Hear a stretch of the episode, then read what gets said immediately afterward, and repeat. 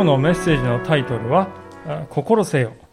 安息を与えし主よ」とやや古めかしい雰囲気かもしれませんがさせていただきまし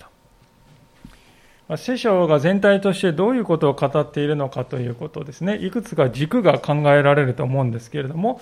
私はこの今申し上げたタイトルの中にあるこの安息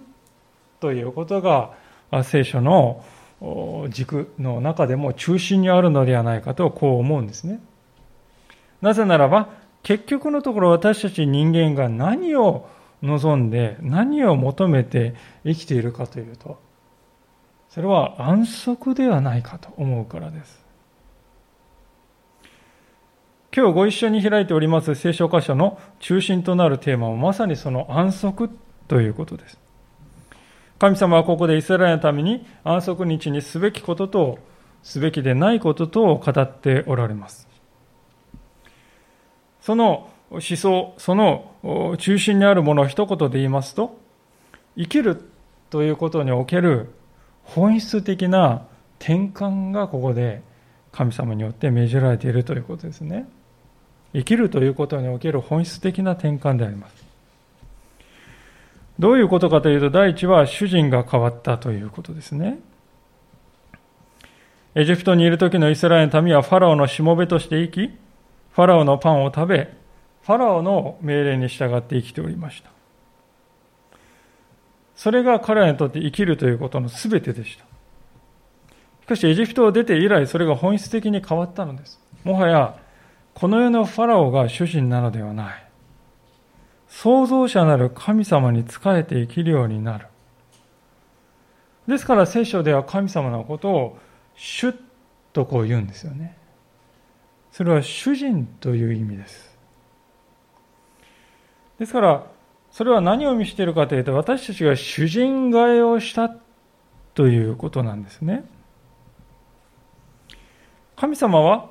私たち信仰者に日々の生活の中でこの私は主人を変えましたということを具体的に表すようにと期待しておられるということです。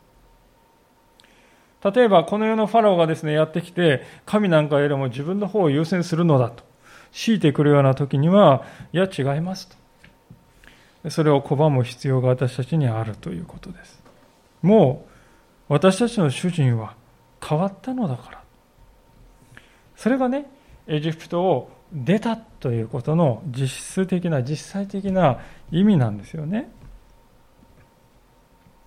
もう一つ重要な転換は何かというと、私たちはもうファラオによって養われているのではなくなったということです。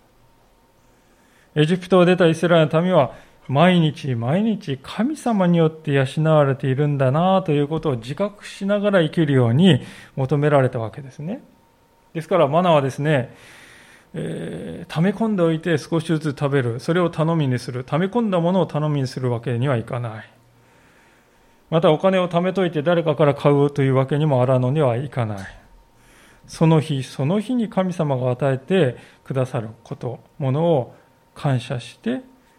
そして明日も神様はそれを与えてくださると信じて。今日じゃあ今日は今日の技に努めようと。邁進しようと。励もうと。そして生きていく、まあ、そういう歩みを求められたということです。これは私たち現代におけるクリスチャンにとっても同じなのです。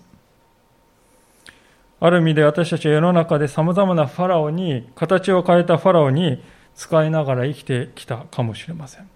それは会社であったり、役所であったり、団体であったり、様々に違うかもしれません。そこで理不尽なことが起こったとしても、私は反対すれば生活の糧を失ってしまうのではないかという恐れが先に立って、これは従う以外にはないのだと感じていたかもしれません。けれども、今やそうではなくなった。私を養ってくださっているのはファラオではなく、主ご自身なのだ。それを自覚して生きていくということが何より大切になったということです。そしてそのようにして生きていくときに私たちはこの世の価値観というものに流されて、そしてこの世を恐れながら生きていくということから解放されていくわけであります。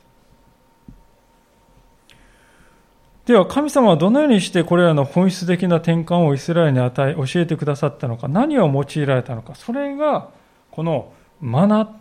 というものを通してだったということなんですね。このマナというものは一体どのようなものだったのか。31節にこのように書かれております。お読みいたします。イスラエルの家はそれをマナと名付けた。それはコエンドロの種のようで白くその味は蜜を入れた薄焼きパンのようであった。マナについて分かっていることの大半がですね、ここに記されているわけですけれども、まずですね、まあ、形状というか形はこのコエンドロ、つまりコリアンダー、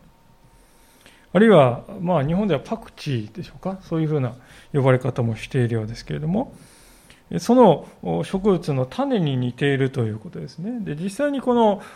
写真があったんですけど、まあ、こういう形のですね、えー、をしているということですね。このコエンドの種というのは。まあ、これ、ここが20ミリですから、皆さん、大きさを想像していただきたい。非常に小さいですよね。ここで20ミリですからね。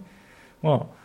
12ミリあるかないかぐらいの大きさでしょうか、まあ、こういうもの形状は多分こういう感じだったでしょう。でこれをですねこうゴリゴリと引いてですね粉にしたりあるいは煮て食べたりするということだったと思います。で味はと言いますと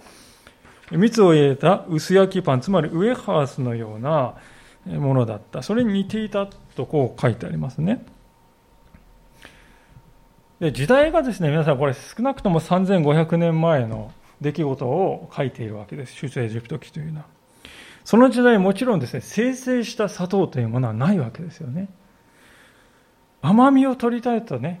思ったら、蜂蜜以外にはないんですね。自然界にないで。しかも養蜂農家がいるかっていうといないわけですからね、天然でこう蜂の巣があるところにね、近づいていって蜜を取る。それ以外ないわけです。ですから、甘いものというのはね、この時代の人にとっては、もう極めて貴重なですね、ものだったわけです。どれほど貴重であったかっていうのはね、想像がつかないほどですね。ですから、このマナが、その蜂蜜のようなですね、入れた、このパンのようなですね、薄いパンのような味がした。まあ、ある人に言わせると、これはですね、当時の人々がおよそ想像できる、最も美味しいと思うような食べ物だったと、そのように表現しております。イスラエルの人は、そういう食べ物を日々、絶えることなく与えられたわけですね。じゃあ、このマナというものは一体何だったのか。まあ、それはですね、3500年も経った今となってはわからないわけですけども、ある人はいろいろ予想するんですね。現代では、これこれの植物がありますよ。この植物の形状がここに聖書に書いてあることに似てますよ。これじゃないですかとかね。あるいはとても面白いなと思ったのは何かこう昆虫がですね、発する分泌物がこのマナの味や性質に色にね似ているんだとこう言うんですよね。実はそういうものがだったんじゃないかという人もいるんですけども、ね、皆さん、しかし、これはやはり自然現象だけで説明できるものではないと思うんですね。なぜかと言いますと、何といってもこの場に100万人以上のですね、人々がいて、毎日ですね、それ彼らの腹を満たすだけの大量の量が発生しないといけない。昆虫にですね、そのようなものができない。あまりに膨大でありまして、昆虫を使って何とかなるものではない。しかもですね、奇妙なことに6日目には2倍の量が降って、そして7日目にはピタッと全く降らないというですね、厳密なこの周期性があるということです。まあ、こういうことは虫や植物のこの自然界の作用だけではとても不可能なことですね。しかも一方で、このマナーですね、取れて次の朝にまで置いておくと腐ってしまうって書いてあるんですがね、しかし一方で33節から34節を見ると、後の世代のために保存しておきなさいと言われてね、何十年も腐らずに保存することもできたという、非常にですね、ユニークな面もあるわけです。ですからまあこういうことをいろいろ考えますとですね、やはりもっぱら超自然的な神様の宮座によって与えられた。もちろん自然界の素材を作って使って作られたにしてもやはり超自然的な神様宮沢によって日々与えられたものだったと言ってよいと思うんですね。でこのマナという食べ物が一番ユニークなのはどういう点にあったかというとですねこれが先ほど申し上げましたが安息日と密接に関わっていたということですね。切っても切り離せない性質がある。22節からのところを読みします。6日目に彼らは2倍のパンを1人当たり2オメルずつを集めた。回収の上に立つ者たちが皆モーセのところに来て告げると、モーセは彼らに言った。主の語られたことはこうだ。明日は全く休みの日、主の聖なる安息である。焼きたいものは焼き、煮たいものは煮よ。残ったものはすべて取っておき、朝まで保存せよ。モーセの命じた通りに彼らはそれを朝まで取っておいた。しかし、それは臭くもならず、そこにウジ虫も湧かなかった。モーセは言った。今日はそれを食べなさい。今日は主の安息だから。今日はそれを野で見つけることはできない。6日の間それを集めなさい。しかし、7日目の安息には、それはそこにない。そこにはない。モーセはここで民に、その日々の生活の中で7日間の周期を導入しなさいと、こう命じています。エジプトでの生活ではこういうものはなかったわけですよね。ただこう、まあ、月の動きでですね、なんとなくわかるにしても、7日ごとの周期というのはこの時に導入された。そして、7日目は、全く休みの日であり、聖なる日であると言われるわけです。全く休みというのはもちろん休養するという面はあるわけですけれども、それ以上にですね、何を意味しているかというと、この日は生き延びるために働くということをしない日だと言えるわけですね。この7日目に関して私は生き延びるために働くということをしない。それが安息日に命じられたことです。つまり何を言っているかというと、この安息日を通して、私を生かしているのはこの私ではなくて、主が私を生かしておられるのだということをね、体験するようにと神様は望んでおられるということです。ですからこの日は他の6日間とは区別しなさいと。7分の1で同じね、日のようにしてはいけないと。取り分けるそれがですね、この聖なる日って書いてあるんですね、聖ということの意味ですね。聖は取り分けるということです。で、神様がですね、言われた通りにするときですね、不思議なことが起こる。毎日日が昇ると腐るはずのマナが、6日目には腐らないで、次の朝までちゃんと保存できたという、まあ、奇跡が起こるわけですね。何にもない砂漠で7日目にですね、マナを集めないで過ごすって、これ皆さんチャレンジングですよね。でも、ちゃんと生き延びてるじゃないか。そういう自分がいるじゃないかということを見出すんです。そして民は気づくんですね。ああ、私が生きているということ自体が、この荒野では奇跡なんだよなと。神様の恵みで生かされてるんだよな。その恵みなかったら私は到底生きられないものなんだよなと、そのことをですね、民は学ぶということですね。これは現代に生きる私たちにとっても非常にチャレンジングだと思うのです。7日間のうちにうち1日をですね、えー、生き延びるために働かない日とする、これはチャレンジングですよね。世の中の価値観で、いやいや、これ稼ぎ時でしょ、これ。この日に働かないで、働かないでどうする？この日に働いて儲けなかったら生きていけないよとかね。そもそも私はこの日も働かないと生きていけないんですと、こういろいろ考えがちなんですけれども、でも、聖書は実際には違うんだよとこう言うんですよね。25節に見るとですねととても意味深なことが書いてあるんですけどモーセはですね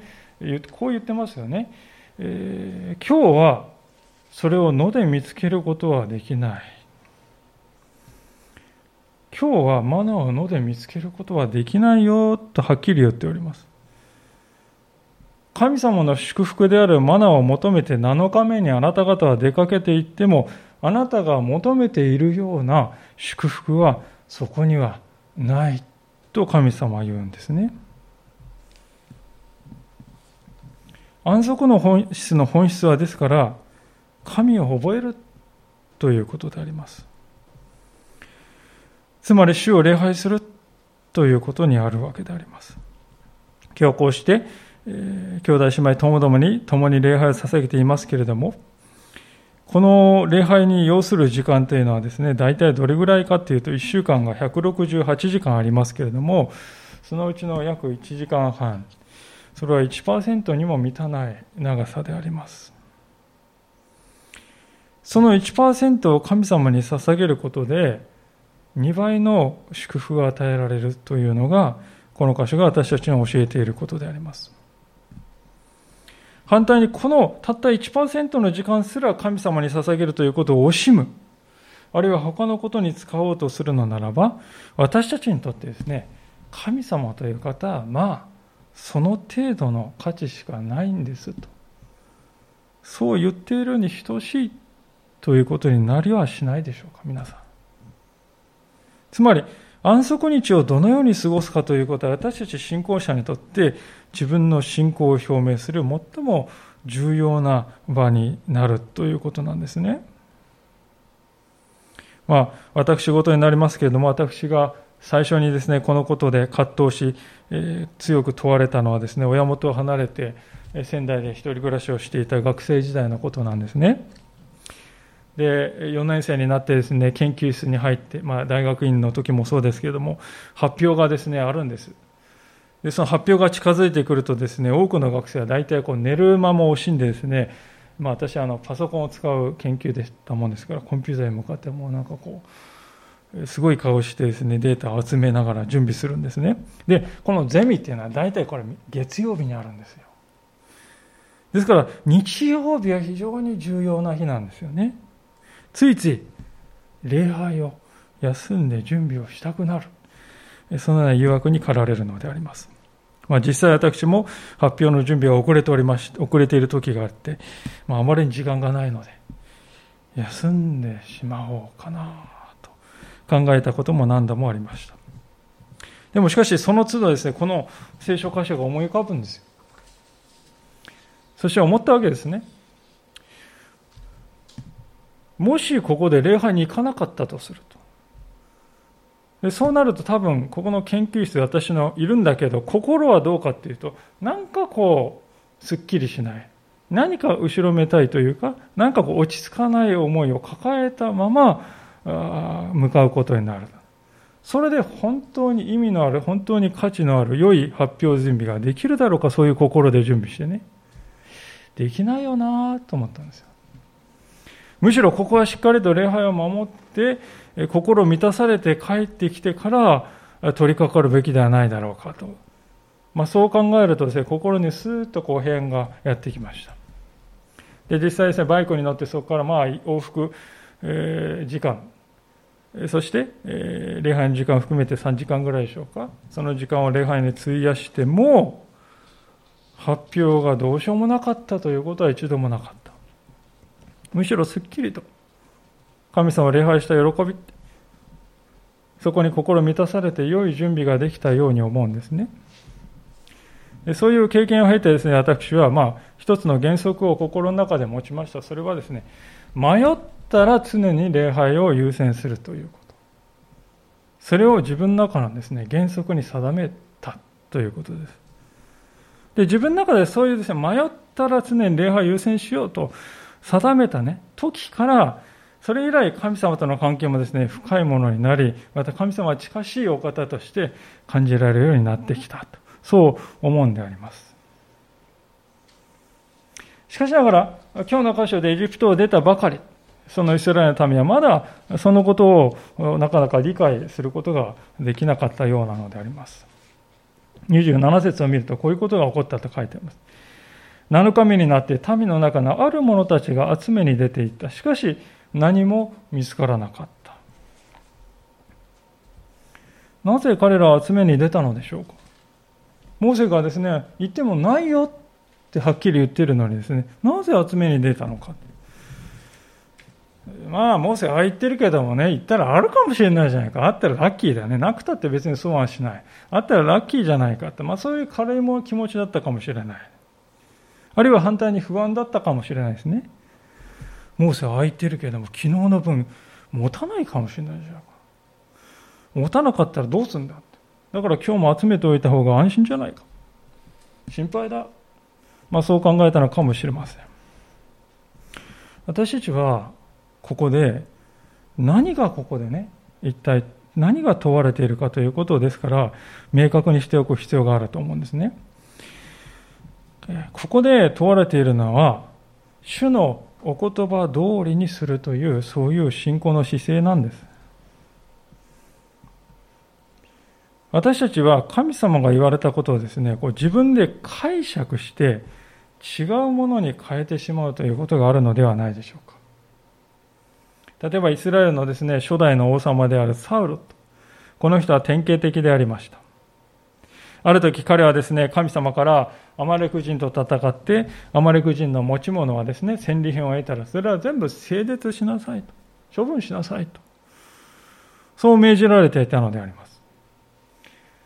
誠実はですね、すべてを放棄して自分ではもう二度と使えない状態にするということなんですよね。しかし、サウルはですね、アマレク人があまりにも上等な牛や羊を持っていたのを見て、それを惜しくなった。そして彼はこう考えたのです。そうだ、このね、羊や牛ね、これ神様に捧げるということにすればいいじゃないか。そしたら整絶しなくても済むよね。彼はそう考えてですね、取っておいたと。自分ではとても良いことをした神様のためにもなる。そして我々にとっても良い話だ。誰も損なんかしてないじゃないか。誰も傷つくことなんてない。何も問題はないじゃないかと、そう彼は考えて、結果として神様の命令をねじ曲げたわけです。その結果、ご存知のようにサウルは王位を失っていくということになる。転換点ですね。これはサウルの人生における非常に大きな転換点でありました。皆さん、サウルの何が問題だったのでしょうか？それはですね、ここでアマレク人のものを言われた通りに整絶する。そうすれば神様は整絶したもの以上に大きな祝福を私に与えてくださるに違いないとは思えなかったということです。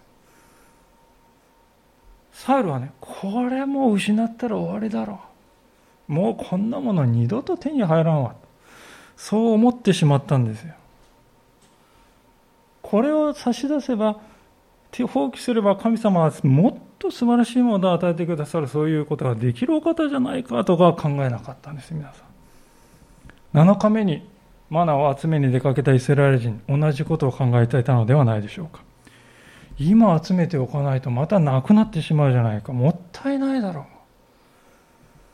彼らはですね、失うことばかり恐れていた。失うことを恐れるあまりに、神様に従って手放すということで与えられるはずの2倍の祝福ということはね、目に入らなくなっていたのであります。私たちにとっても同じことが言えるのではないでしょうか。この安息日ね、これはね、この時間が結構重要なんだよね、この一日結構痛いよね、とか言って、これを使えば、あれもできるし、これもできるよね、と私たちはそういうふうについ考えてしまいます。失ったもの考える。しかし、これを神様に捧げれば、神様はどんな祝福を私に返してくださるだろうか。そういう神様からの素晴らしい祝福の方には目がいかないということなんですよね。そこで、モーセはですね、そのような民に対してこういうふうに語るわけであります。29節。28節から。主はモーセに言われた。あなた方はいつまで私の命令と教えを拒み守らないのか？心せよ。主があなた方に安息を与えたのだ。そのため、6日目には2日分のパンをあなた方に与えている。7日目にはそれぞれ自分のところにとどまれ。誰も自分のところから出てはならない。それで民は7日目に休んだ。心せよと言います。まあ、原文では見よ目を釘付けにしろ。何に対してかというとそれはですねその後の安息日は神様からのギフトなんだということに目を止めなさいということです。神様からの贈り物なんだという聖書は言うんですよ。私たちどうでしょうか？安息日に神様はこれ礼拝ね、これしないといけないことなんでしょう？というふうに、つい立法的に考えてしまう傾向があるのではないでしょうか。しかし聖書は反対のことを言っておりますね。安息日は神様からのあなたへのギフトなんだよと言います。これね、どういうことかというと、イスラエルの民はエジプトにいた時はどういう生活をしていたか皆さん。休めない人たちでしたよ。休むということはできない人たちだったのです。ファラオは昼も夜もですね、休みなく働け、働けと言ってですね、無知で叩いて、牛は馬のように働かせていた。イスラエルの民には選択肢はありませんでした。しかし、そのファラオの支配から解放され、自由にされた今、イスラエルの民は初めて完全に休むということができるんだということをね、経験することができるようになったわけです。でそれはですね、彼らの人生にとって全く新しいことでありまして、もっぱら完全な恵みでありました。安息というのは原文で見るとこれはストップというですね、そういう意味の言葉が使われているわけです。ですから私たちは日々の技をストップして休んでいいんだ。休むことができるようになったんだよ。まさに安息日は神様からの贈り物だったということです。明治ともにイスラエルのためにとっては安息日は贈り物だったわけです。現代に生きている私たちも実はこのイスラエル人と同じ解放をですね、必要としているのではないでしょうか。過労死という言葉は日本語ですけれども、今や英語の辞典を開いても過労死って載ってるぐらいですよね。この国では弱い立場の人は命を削ってまでも働き続けなければならないという、そういうことを強いられるような社会であります。まさにエジプトのファラオがイスラエル人に対して強いていたのと同じようなことが日本だけでなく世界中で起こっている。そういう中から信仰者とされた私たちは、こういうですね、この世の中にあるファラオ性というものをね、ファラオ的な性質というものを見抜いて、そこから距離を置くということが大切ですね。で、そのためには自分はこれは誰のものなのか、自分の人生は誰のものなのか、どのように生きるべきだと私は言われているのだろうかということをもう一度考えてみる必要があるということです。ある解説者が次のような興味深いことを語っておりますので、ちょっとご紹介いたしますけれども、こういう言葉でした。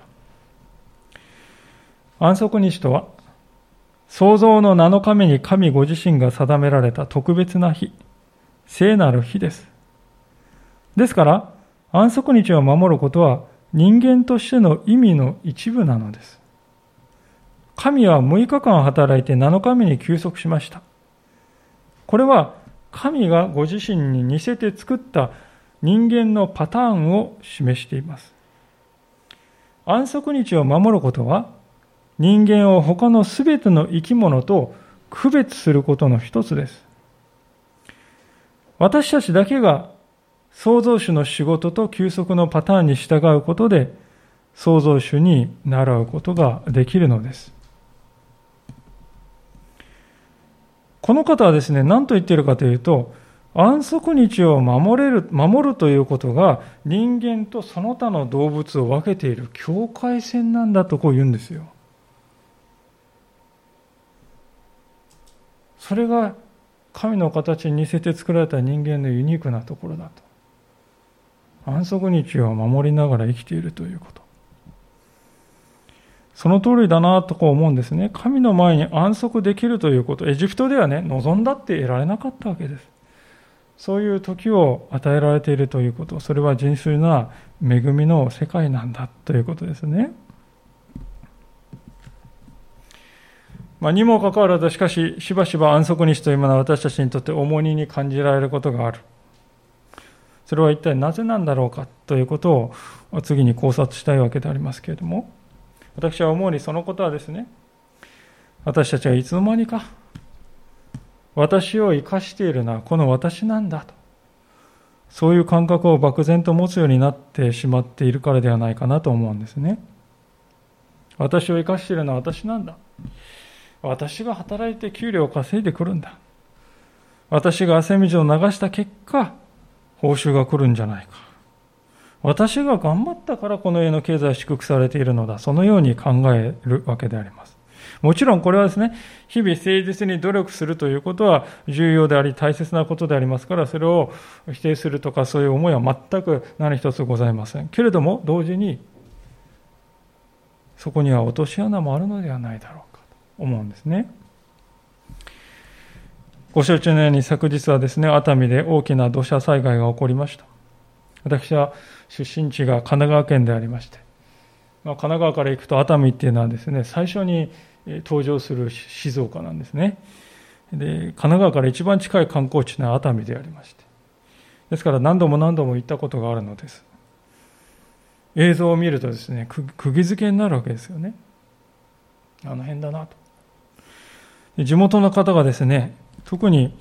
まさか今この時が別れの時になるとは想像もしていませんでしたと。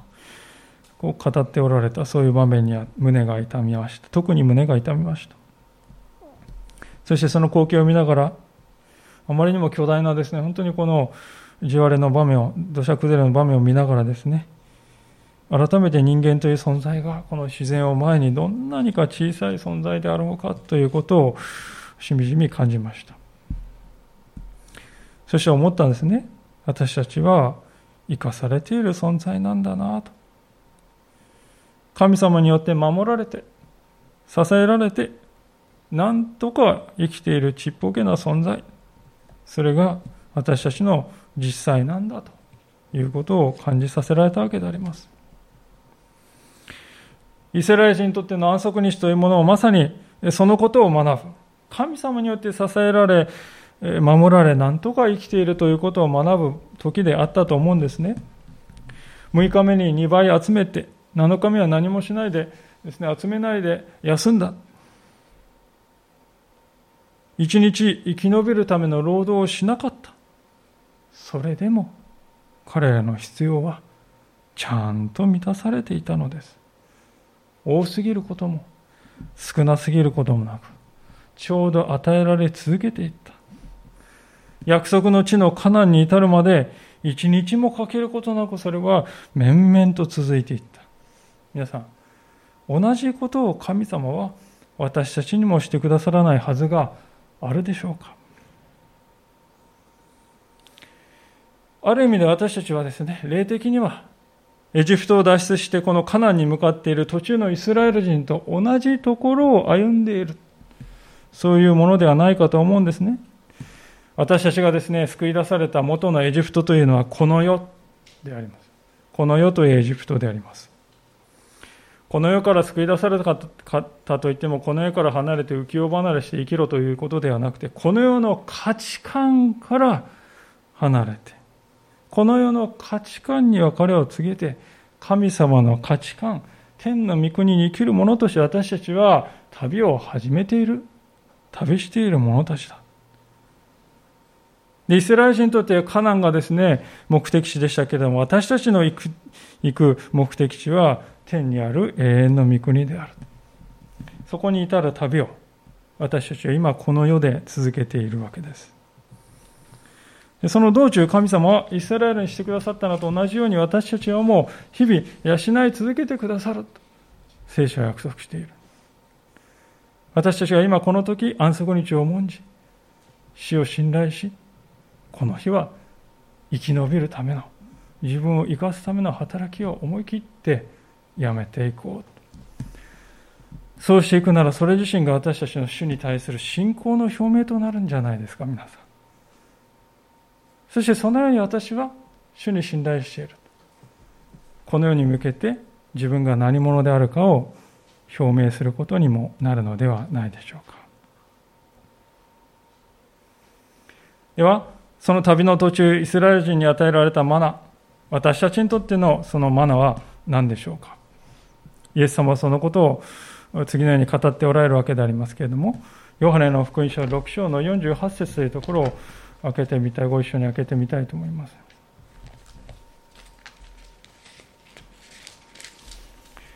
今日の生産式の中でも読ませていただいた箇所ですが、ヨハネ6章の48節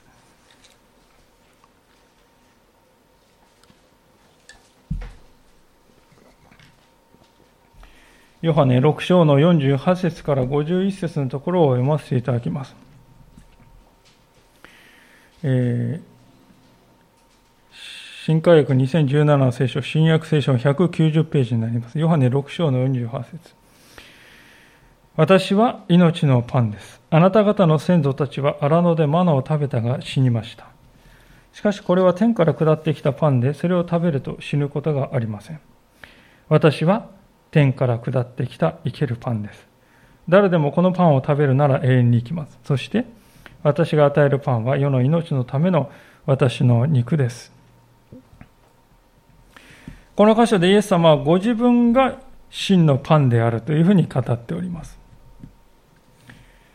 イスラエルの民はと言いますと、マナーを食べ続けて40年間養われていったのであります。一日も欠けることがなかったと先ほども申し上げましたが、しかしですね、最終的にはその彼らも肉体の寿命を迎えて世を去ることになった。それが、この49節で、あなた方の先祖たちは荒野でマナを食べたが、最終的にはやはり死んだと言っていることの意味です。これは何を意味しているかというと、この世でマナを集める働きというのはあくまでもこの世での命のために過ぎないということです。どんなに汗水を流しても、どんなに心血を注いでロークしたとしても、最終的に私たちはそれらを全て後ろに残して手放していくことになるのであります。この世で私たちが働くという時に、素晴らしくやりがいのある仕事は確かにあります。転職ではないか。そのような喜びの仕事もあります。しかし、完全な満足は、やはりそこからは得られない。それはなぜか。自分の今していることは永遠には残らないのだということをうすうす気づいているからですね。ですから、そこには一末の、どこか一末の虚しさというものが付きまとうのであります。だからこそイエス様はそのような私たちの限界というものを知っておられたので、次のように語っているわけであります。今読ませていただいた箇所の1ページ前を見ていただきますと、6章の27節にこのようにこう書いてありますね。6章の27節189ページです。なくなってしまう食べ物のためではなく、いつまでもなくならない永遠の命に至る食べ物のために働きなさい。それは人の子が与える食べ物です。この人の子に神である父が勝因を押されたのです。なくなってしまう食べ物のためではなく、いつまでもなくならない永遠の命に至る食べ物のために働きなさいと神様は言われます。イエス様は言われます。いかがでしょうか？私たちは何のためにロークしているのでしょうか？確かに私たちの肉体を生かす食べ物は大切なものです。しかし、それだけに心が奪われてはいないだろうか。消えてなくなってしまう食べ物。私たちの体を一時的にしか支えられないこの世の食物のためだけに心が奪われてしまって、永遠の命を与える食べ物、すなわちイエス・キリストというお方から心が離れつつあるということはないでしょうか。安息日であるにもかかわらず、マナーを集めに出かけるような生き方をもしやしてはいなかっただろうか。今日もう一度自分自身の姿を振り返りたいと思うのです。私たちはイエス様の十字架という代価を払って、この世から解放され、救い出された。そして安息を与えられた。こうして安息の日が与えられているということをすれば、真の恵みであり、永遠の安息へと続く前味、味見であります。その際はしっかりと再確認して、もう一度主と共に歩む決心をして歩んでいこうではありませんか。お祈りをしたいと思います。